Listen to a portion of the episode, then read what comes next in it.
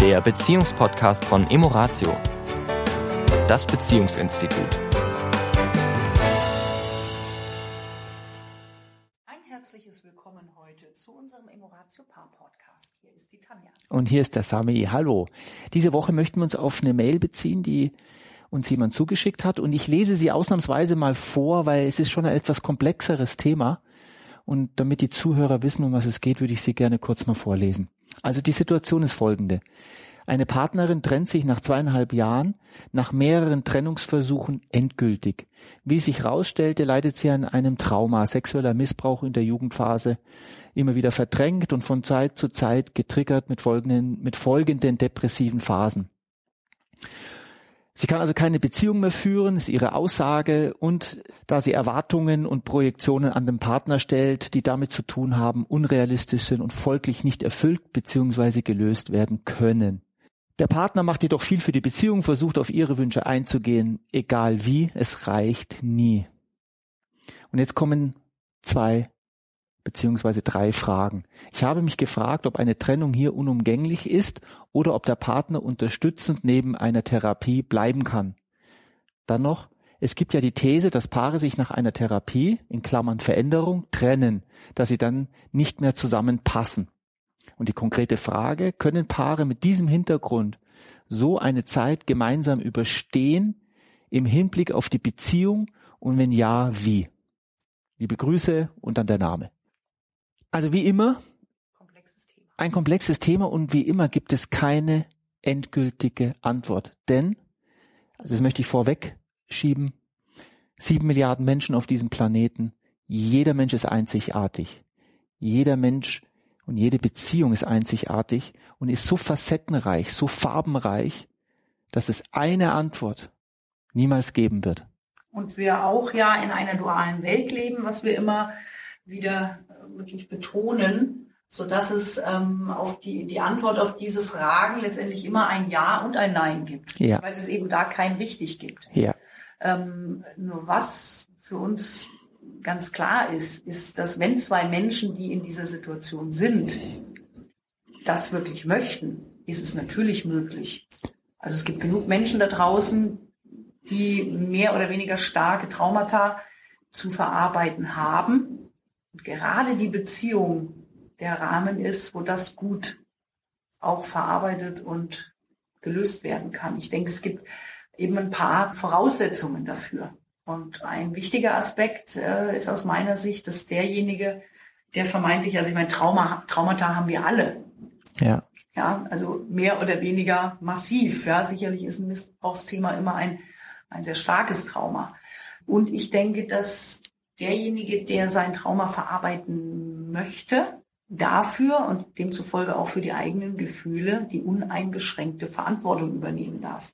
Das heißt, wenn jemand sagt, okay, ich habe da was in meiner Geschichte und das möchte ich lösen, heilen, dann übernehme ich dafür die Verantwortung und die Beziehung kann das letztendlich nur stützen, unterstützen. Das heißt, auch der Partner ist nicht in der Verantwortung. Er ist nicht der Therapeut, er ist kein Coach, er ist der Partner und nicht mehr. Also was, lass es mich bitte auch nochmal mit meinen Worten sagen, weil das wirklich ein wichtiger Punkt ist, was du gerade gesagt hast. Derjenige, wir alle haben, wie du schon sagst, auf die eine oder andere Weise ein Trauma erlebt. Manche ein kleines, manche ein sehr, sehr, sehr großes. Je nachdem, wie ich es auch empfinde. Ich habe, jeder Mensch trägt für die Heilung seines Traumas die alleinige Verantwortung. Das heißt, es beginnt natürlich mit einer Entscheidung, ja, ich will es heilen, ich will es lösen, ich will mich davon lossagen. Es war in meiner Vergangenheit. Es darf nicht mehr heute den Einfluss haben, den es bisher hatte. Diesen Einfluss möchte ich loslassen.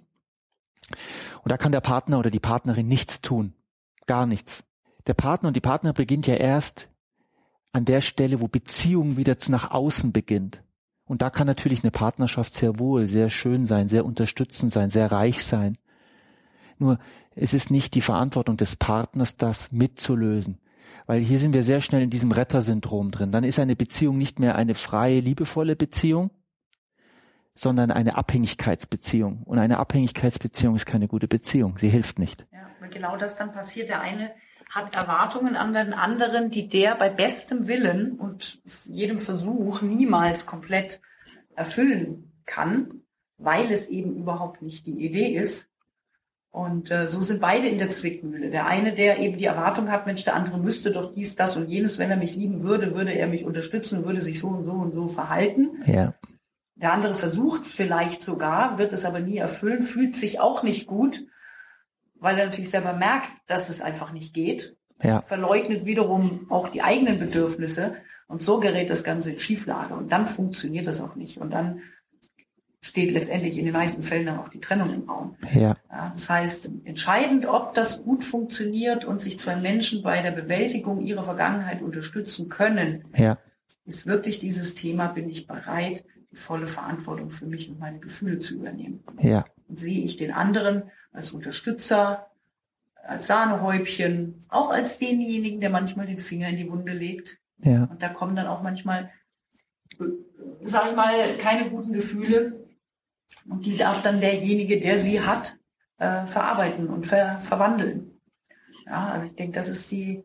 Also ich möchte und ich möchte gerne die auch diese Frage äh, beantworten, dass nach, dass es diese These gibt nach einer, wenn jetzt eine Therapie passiert und immer an, da gibt es schöne Fortschritte und die, dieses, was da in der Vergangenheit war, wird immer mehr losgelassen und derjenige fühlt sich immer freier, das Leben im Hier und Jetzt auch wirklich zu leben. Findet da Veränderung sta äh, statt? Ja, eindeutig.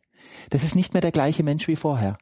Das heißt, auch der Grund, warum der andere Part da ist, das hat ja einen Grund, warum sich zwei Menschen anziehen.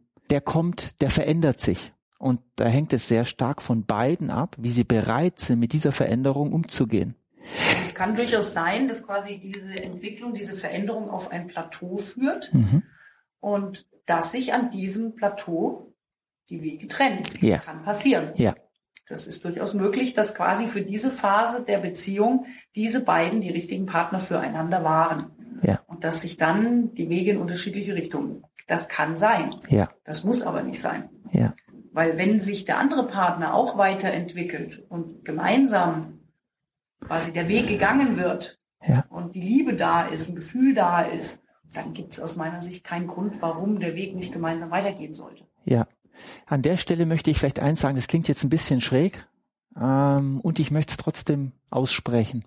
Derjenige, der sich einen Menschen ins Leben zieht, mit einem so starken Trauma, der ist da nicht ganz damit unbeteiligt. Das heißt, du sprichst gerade, wenn sich beide weiterentwickeln. Hier ist eine spannende Frage. Wieso ziehe ich in mein Leben einen Menschen mit so einem starken Trauma? Ich habe darauf keine Wertung, sondern mir ist es wichtig, dass sich derjenige diese Frage stellt.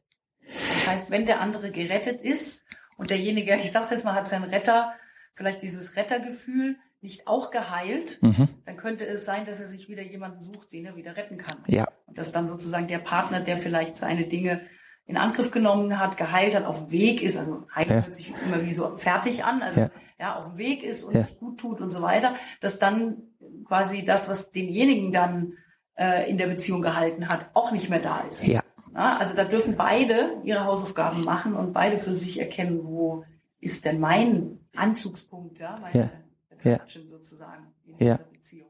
Für denjenigen, der diese Mail geschrieben hat, ich bin mir sicher, er hört heute zu, ist auch die Frage, wo ist dein Päckchen, wo ist dein blinder Fleck? Nenn es, nennen wir es, wie wir es nennen wollen.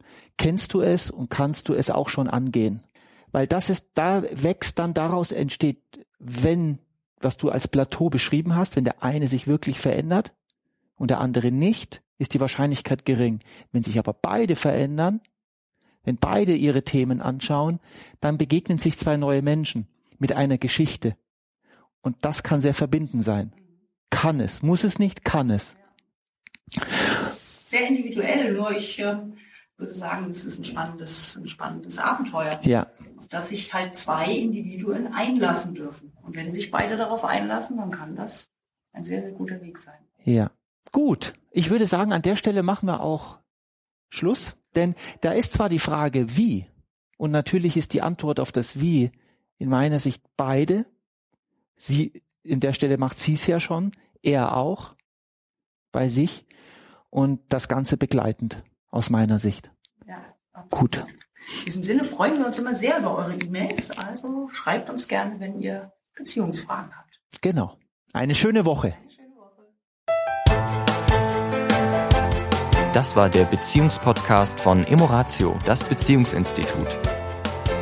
Weitere Informationen zu unseren Seminaren und Paarberatungen finden Sie im Internet unter www.emoratio.de.